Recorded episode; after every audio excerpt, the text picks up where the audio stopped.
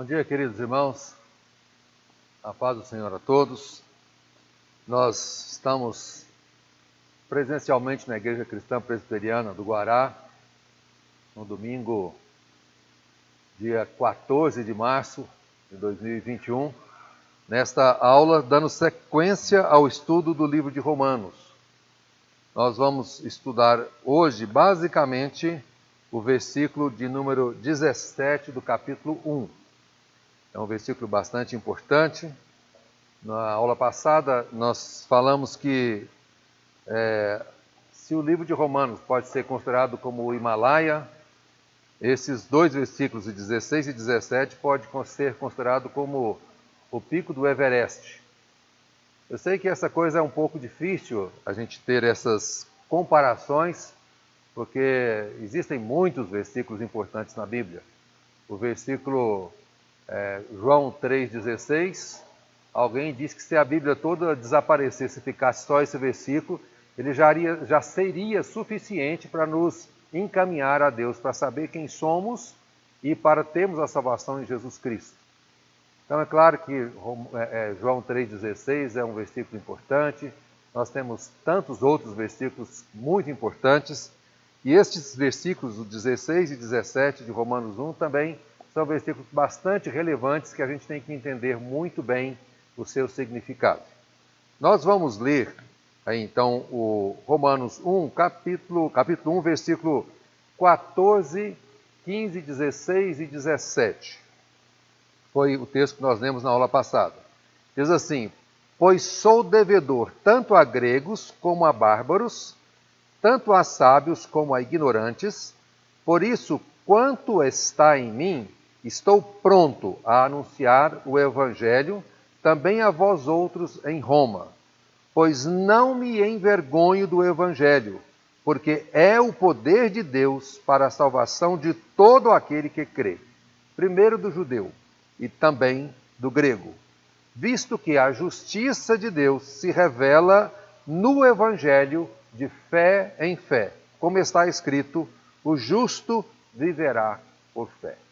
Então, nós vamos baixar as nossas cabeças, vamos orar a Deus pedindo a orientação dele sobre este estudo. Pai querido, nós estamos na tua casa com a palavra tua aberta para estudarmos a tua palavra. E nós declaramos, ó Pai, que de nós mesmos nós nada podemos, nós não temos a capacidade de analisar, de entender a profundidade da tua palavra. E por isso nós precisamos da ação do teu Espírito Santo em nossa mente, em nosso coração, em nosso espírito. Pedimos então que o Espírito Santo possa vir com misericórdia, com compaixão, com amor e abrir o nosso entendimento, para que possamos enxergar muito além da letra, muito além da gramática, muito além da escrita e assim, ó Deus, nós possamos entender as tuas verdades e viver de acordo com elas. Nós te pedimos tudo isso, confiados na tua misericórdia, em teu amor, em nome de Jesus. Amém. Amém. Então, na aula passada, nós pegamos esses versículos e falamos inicialmente do poder do Evangelho. O Evangelho é o poder de Deus para a salvação daquele que crê. É, Falamos também da necessidade de se pregar o Evangelho e vimos como Paulo estava pronto. Ele diz: Quanto a mim, eu estou pronto. Vou pregar o Evangelho aonde for. Não importa as dificuldades que eu passe por elas, eu estou pronto para pregar o Evangelho. E hoje nós vamos ficar concentrados mais na eficácia do Evangelho. Está em Romanos 1, no capítulo, no capítulo 1, versículo 17 fala: visto que a justiça de Deus se revela no Evangelho de fé em fé, como está escrito: o justo viverá. Por destacar que o Evangelho é o poder de Deus para a salvação, porque nele se revela a justiça de Deus. Quando se fala de justiça de Deus, a gente tem que entender que esse texto é um texto que tem uma linguagem jurídica. Vai estar sempre falando de questões legais, de julgamento, de lei, de é, condenação, de absolvição, coisas que acontecem num tribunal. E nós também teremos que passar por um tribunal. O livro de Romanos com certeza é o livro que mais também traz essa linguagem jurídica. Né? Os advogados, com certeza, devem né, entender, ler bastante Romanos, porque os ajuda também nessa linguagem jurídica. Então, é, no Romanos capítulo 14, se você tiver com sua Bíblia aberta aí, abra. Romanos 14, o versículo 10, diz assim: Romanos 14, 10. Tu, porém, por que julgas teu irmão? E tu, por que desprezas o teu? Pois todos compareceremos perante o tribunal de Deus. Então, se é uma coisa que é absolutamente certa, creia você em Deus, não creia você em Deus, seja você evolucionista, seja você criacionista, seja você o que for, todos nós um dia compareceremos ao tribunal de Deus. Então, como está escrito aqui, pois todos compareceremos perante o tribunal de Deus. Em 2 Coríntios, no capítulo 5, o versículo de número 10, diz a mesma coisa. É uma repetição. 2 Coríntios 5,10: Porque importa que todos nós compareçamos perante o tribunal de Cristo, para que cada um receba segundo o bem ou o mal que tiver feito por meio do corpo. Então, todos nós, é uma certeza que nós temos, todos nós iremos comparecer perante o tribunal de Deus. Então, comparecer perante o tribunal de Deus para quê? Vamos fazer o que perante o tribunal de Deus? Então, Deus vai nos julgar. E a pergunta que eu coloco é a seguinte: o que diz a lei de Deus? Se ele vai nos julgar, ele vai nos julgar com base numa legislação, com base numa lei. Nós, enquanto cidadãos brasileiros, nós somos julgados segundo as leis que nos alcançam no Brasil.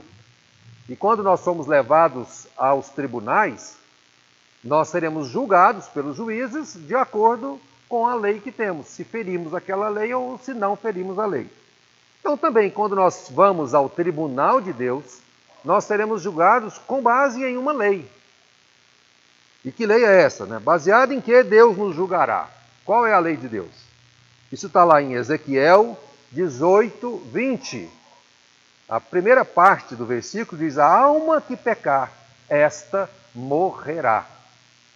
A alma que pecar, esta morrerá. Nós temos um outro versículo que fala que o salário do pecado é a morte. Não fala que, é, é, ou seja, o salário, o salário é aquilo que você ganha por ter feito alguma coisa. Então, o que que você ganha se você pecar?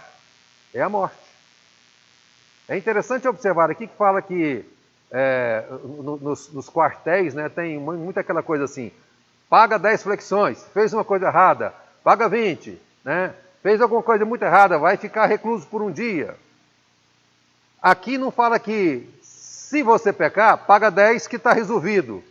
Fica um mês na cadeia que está tá, tá resolvido.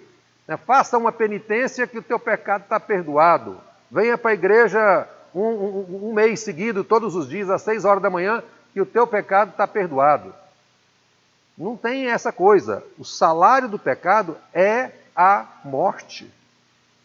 A alma que pecar, esta morrerá.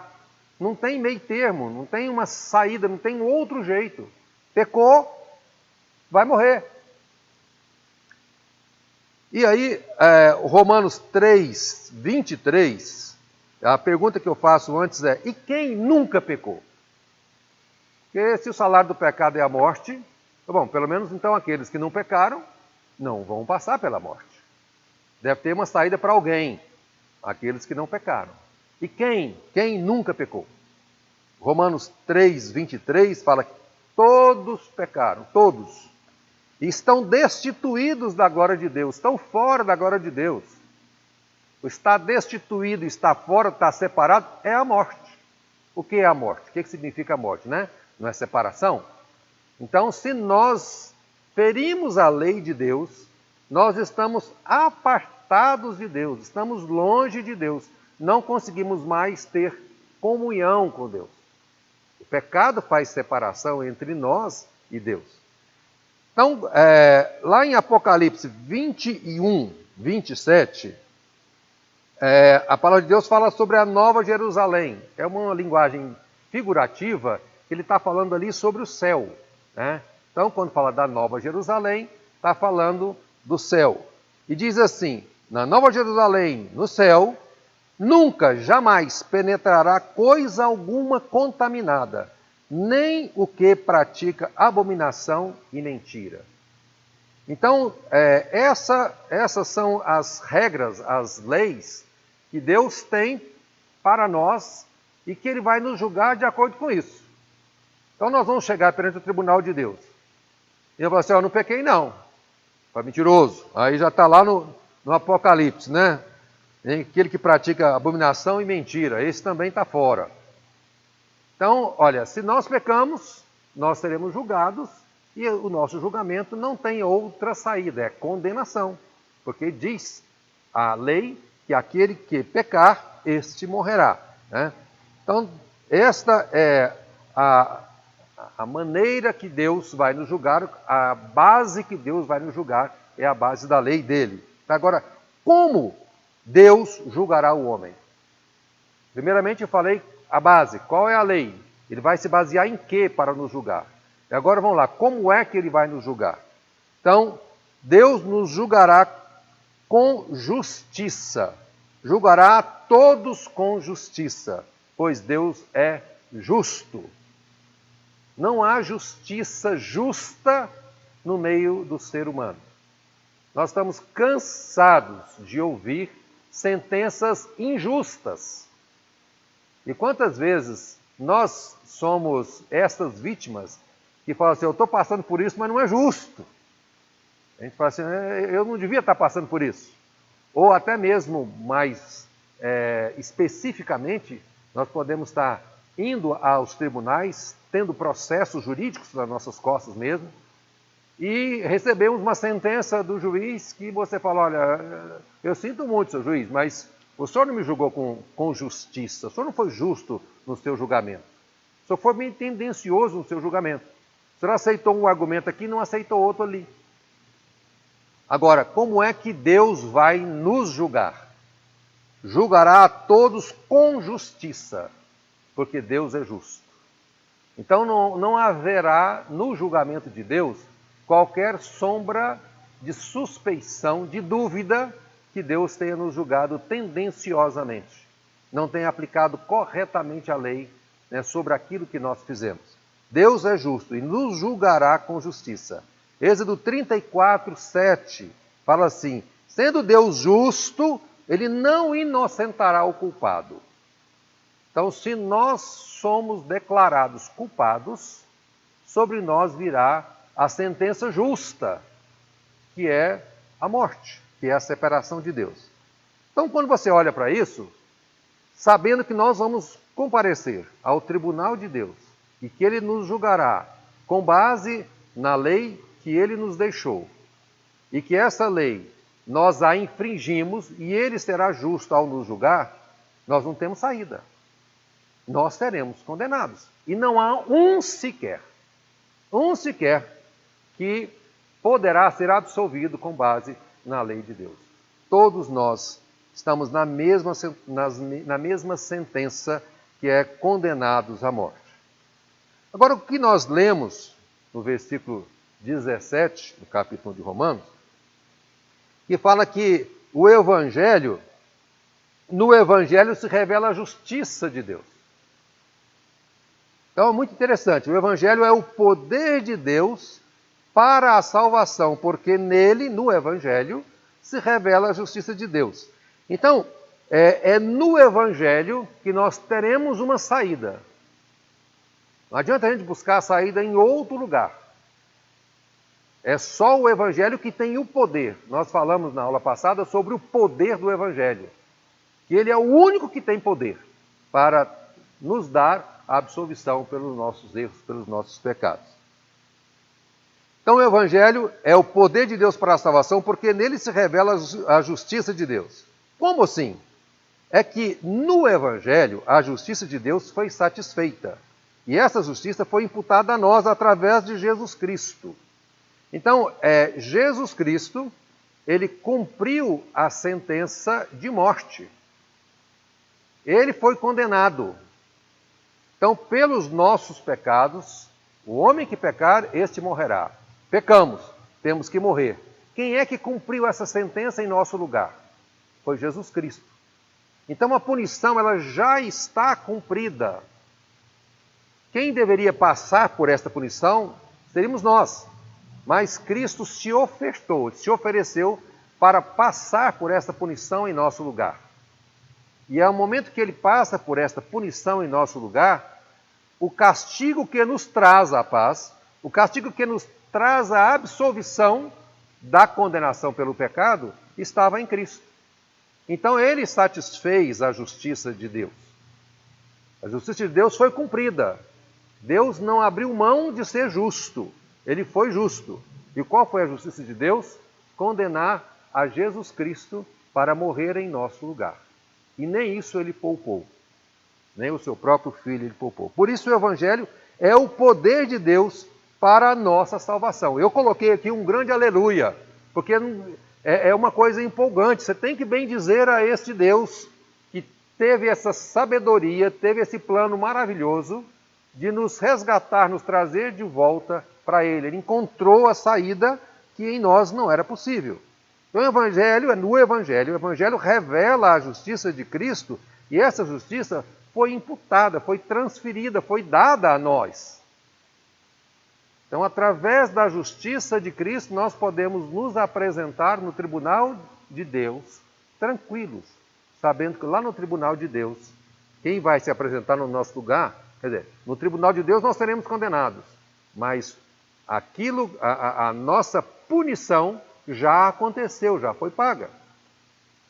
E juridicamente nós sabemos que ninguém pode ser condenado duas vezes pelo mesmo, pelo mesmo erro. Né? Então, a punição de um determinado erro, se você cumpriu ela uma vez, o seu erro ele está anulado, ele está cancelado, ele não existe mais. E é isso que acontece conosco. Compareceremos ao tribunal de Deus, mas Cristo fala assim: olha, ele está condenado sim, só que a punição dele eu já paguei. Então ele não pode pagar de novo, porque já foi pago, está pago, está quites. Ele está quites com a sua justiça, né? Então, o que não podíamos fazer, Deus fez por nós em Cristo Jesus. Ele veio ao mundo como nosso fiador, como nosso representante, como nosso substituto. Então, ele fez isso em nosso lugar. Quando Jesus estava lá na cruz, Deus fez cair sobre ele a iniquidade de todos nós. Então, através da fé, nós colocamos em Cristo os nossos erros, os nossos pecados, Jesus Cristo recebe todo o nosso erro e naquele momento, por conta dos nossos erros, ele é condenado, ele é morto na cruz. Né? E isso é o que nos traz a paz. Ele foi ferido pelos nossos pecados e traspassados pelas nossas transgressões. Deus fez cair, ou fez enfermar a, é, a Cristo, né? Então Deus o fez enfermar e naquele momento da cruz ele se tornou pecado por nós. Tem uma coisa só que na minha cabeça, quando eu era pequeno, me, dava, me dava uma dúvida, que eu perguntava assim, mas por que, que Cristo morreu? Ele não era pecador. É, porque é, eu morro porque sou pecador, mas ele não era pecador, como é que ele morreu? Como é que ele morreu sem pecado? Aí eu achava que tinha um furo né, nessa lei de Deus. E depois que eu fui entender que na verdade ele continuou não sendo pecador, ele não foi pecador. O que ele fez foi receber o pecado nosso sobre ele. E naquele momento, quando Deus olha para ele, vê pecado. Não que ele seja pecador, não que ele tenha cometido os pecados, mas ele vê pecado. Então, o momento que ele tem os nossos pecados, ele teria que ser condenado, ele teria que morrer. Por isso ele morreu, né? Então, ele foi feito maldição por nós, porque ele estava com os nossos pecados. Antes de receber os nossos pecados, ele não era, não, ele não recebeu nenhuma maldição de Deus, porque ele não tinha pecado e continuou não tendo. Ele apenas nos é, foi como substituto, ele incorporou todos os nossos pecados sobre ele. O castigo que nos traz a paz estava sobre ele, e pelas suas pisaduras, pela a sua ação, pela sua obra, nós fomos sarados. Cristo foi punido em nosso lugar. Assim já não somos mais devedores da justiça de Deus. Olha que coisa espetacular isso, gente. É, tem, nós temos que entender isso, que tem gente que tem medo de ser condenado. Se você tem medo de ser condenado, é porque você não entendeu ainda que Cristo já foi condenado por você. E que não é possível você ser condenado duas vezes. Então, fiquem sossegados. Essa é a doutrina da justificação. Nós estamos justificados. Não nenhuma condenação há para aqueles que estão em Cristo Jesus. Esse texto é maravilhoso. Nenhuma condenação há. Se Satanás chegar perante Deus, assim, ó, aquele cara pecou, pecou, pecou, pecou, fez isso, fez aquilo, Deus assim, olha, nenhuma condenação há para ele mais. Porque o que ele tinha que passar, a condenação dele já foi cumprida e foi cumprida por Cristo. Então está cancelado né, tudo aquilo que ele fez. Né? Isso é perante o tribunal de Deus é perante aquele que julga com justiça. Aquele que julga com justiça vai olhar para nós e vai falar assim: você está absolvido, em você não há nenhuma condenação mais, você está limpo. Seja bem-vindo ao meu reino, porque você está limpo. A justiça é muito mais do que apenas o perdão. Né? Em segundo lugar, o Evangelho revela a justiça de Cristo que foi imputada a nós. Então, Cristo não apenas cancelou a nossa dívida, pagando-a completamente por meio do sacrifício substituto de Jesus Cristo, mas também Deus depositou em nossa conta a infinita justiça de Cristo, de tal forma que estamos completamente quites com a lei e com a justiça divina. Não somos mais devedores, agora deixamos de ser réus e filhos da ira e nos tornamos filhos amados. Somos membros da família de Deus. E só conseguimos isso através de Jesus Cristo. Não há nenhuma outra forma, não há nenhuma outra penitência que possamos fazer, não há nenhuma obra que possamos fazer. Vamos fazer a, a, a maior obra social que o mundo já viu. É bom isso. Nós não falamos nada contra isso. Tudo que você puder fazer para ajudar alguém de algo social, faça. Isso é agradável, agrada a Deus, alegra o coração de Deus. Agora, isso não é suficiente para cancelar os teus pecados. Não é suficiente. A única coisa que vai cancelar o teu pecado é o sacrifício de Jesus na cruz. Isso é que cancela. Então, a justiça de Deus, em terceiro lugar, a justiça de Deus ela é recebida pela fé. Não é pela obra que nós recebemos essa justiça, mas é pela fé. A justiça de Deus é recebida pela fé e não operada pelas obras. O justo vive pela fé. O final do versículo 17, que fala: o justo viverá por fé. Essa foi a grande, é, o grande dilema de Martim Lutero que ele queria cancelar, ele tinha uma, uma consciência espetacular. Né? Oxalá todos nós tivéssemos a consciência que ele teve de olhar para dentro dele e ver quanto que ele era pecador. E diariamente ele fazia confissão dos seus pecados, diariamente ele fazia penitência, fazia uma série de coisas, porque a mente dele ficava o tempo todo o acusando. Falava assim, olha, você vai chegar perante o tribunal de Deus e não adianta, por mais que você tenha feito penitência, ainda vai ter coisas que você não foi perdoado. E isso não, não vai cancelar todos os seus pecados. Ele ficava desesperado. Então, todo dia ele ia ao confessionário, todo dia ele fazia penitência, todo dia ele se autoflagelava para ver se a mente dele, a, a, a consciência dele fosse aliviada e o pecado não estivesse condenando o tempo todo na sua mente. Até que ele encontra esse versículo na Bíblia e fala: O justo viverá por fé. O perdão dos seus pecados vai acontecer pela fé, não é pela penitência, não é pela confissão dos seus pecados que você vai ter o perdão dos seus pecados, é pela fé em Cristo. Né? Quando a Bíblia nos fala que nós devemos confessar os nossos pecados, é para que a gente tenha fé que eles foram levados por Cristo na cruz. E é a partir disso é que nós temos perdão dos nossos pecados. O justo vive pela fé. A nossa justiça não é propriamente nossa, mas a justiça de Cristo, a nós imputada e por nós recebida mediante a fé. Eu fico pensando se nós chegarmos lá no tribunal de Deus com a nossa justiça, dizendo o seguinte: não, eu fui um cara muito bom, eu fui um cara muito justo, eu fui um cara muito honesto, eu é, procurei fazer tudo de acordo com a lei. E agora vamos pensar: se nós chegarmos no tribunal de Deus sem termos infringido nada da lei brasileira, infringimos nada da lei brasileira. Ah, oh, mas eu fui um cara ótimo, não feri nada da lei brasileira. É, mas mesmo assim você feriu da lei de Deus. E Deus, como é justo, ele não pode passar a mão na sua cabeça. Ele pode até dizer o seguinte: parabéns, muito bem, você foi ótimo, né, fazendo aquilo que deveria fazer como homem na terra, seguindo as leis, fazendo, é, sendo misericordioso com, com o próximo. Tudo isso foi excelente, maravilhoso. Mas tem uma coisa, né? Os teus pecados não foram apagados com essas coisas que você fez.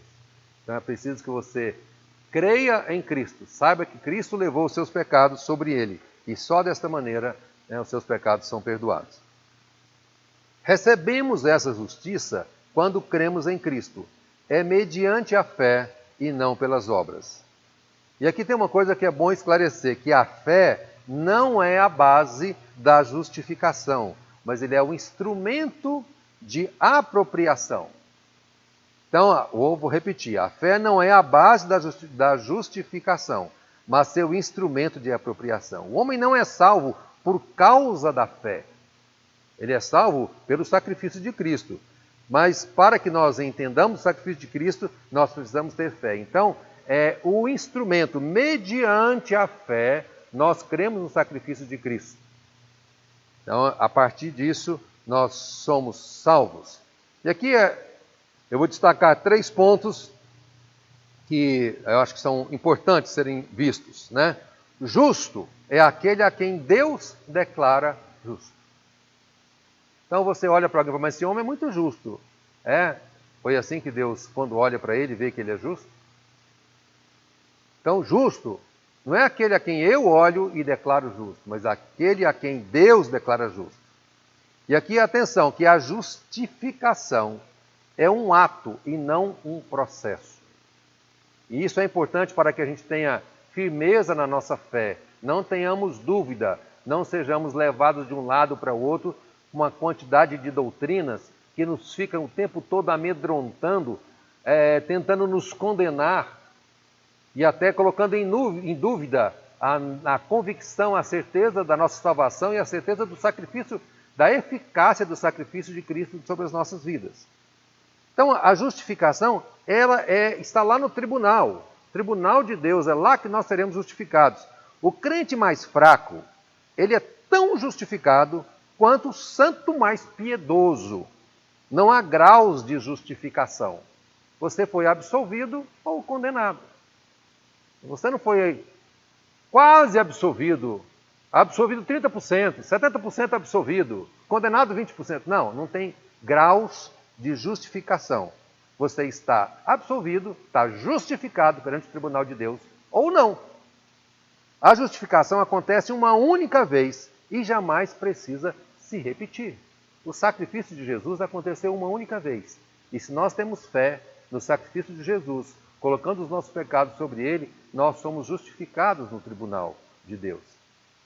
Isso é uma sentença. A sentença é absolvido justificado, quites com a lei de Deus, não devedor da lei de Deus.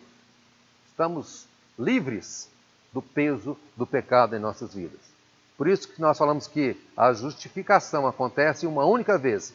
É um ato forense e legal que ocorre no tribunal de Deus e não no nosso coração. E aí é preciso a gente entender que isso é um ato que é como se nós nós falamos, nós teremos que comparecer ao tribunal de Deus. É um julgamento.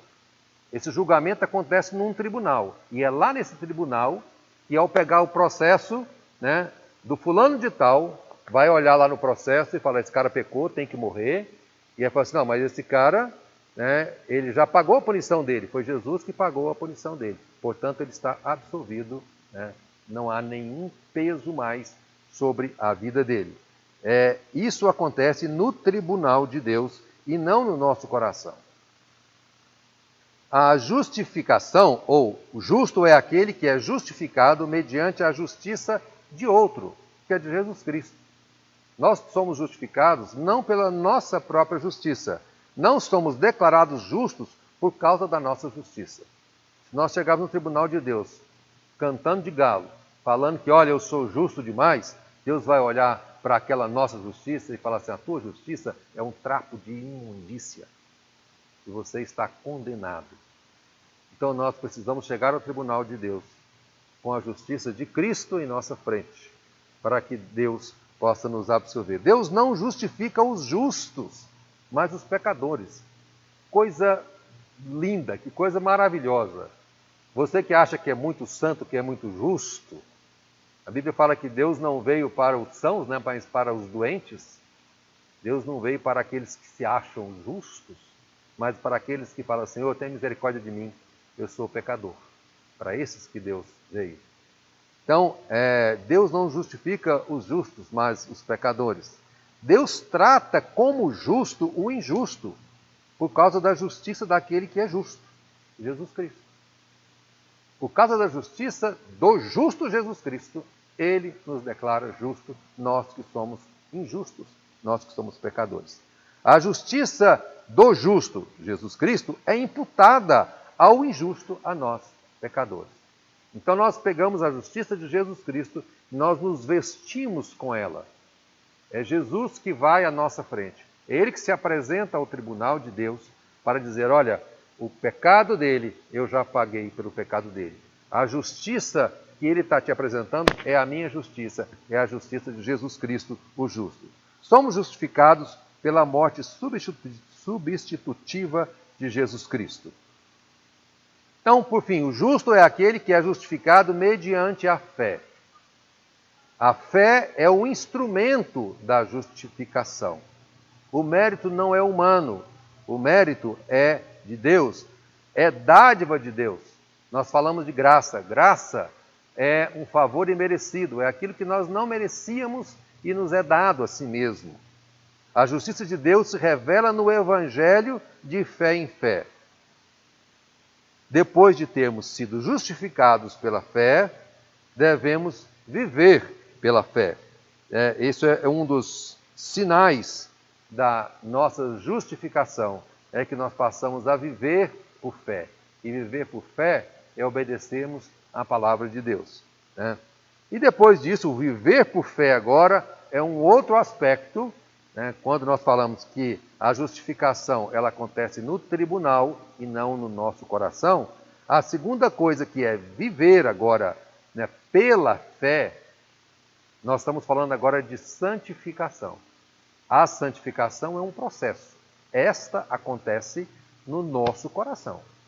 Então, esse é o segundo aspecto da salvação, a nossa santificação. A nossa santificação será é, tema de, de aulas seguintes. Né? Então, eu queria voltar e ler outra vez o versículo 16 e 17 do capítulo 1 de Romanos, para ver quanto que isso passa a ter um sentido muito mais profundo do que quando a gente faz uma leitura rápida sem entender essas coisas todas. Diz assim: Pois não me envergonho do Evangelho. Por que, que eu não me envergonho? Porque ele é o poder de Deus para a salvação de todo aquele que nele crê. Não há outro lugar que você possa encontrar tanto poder que é capaz de perdoar pecados. Você fala, eu não me envergonho disso, pelo contrário, eu tenho um orgulho enorme do Evangelho. Não me envergonho do Evangelho, porque ele é o poder de Deus para a salvação de todo aquele que nele crê primeiro do judeu e também do grego, visto que a justiça de Deus se revela no evangelho, é em Jesus Cristo que a justiça de Deus ela se revela. de fé em fé, como está escrito, o justo viverá por fé.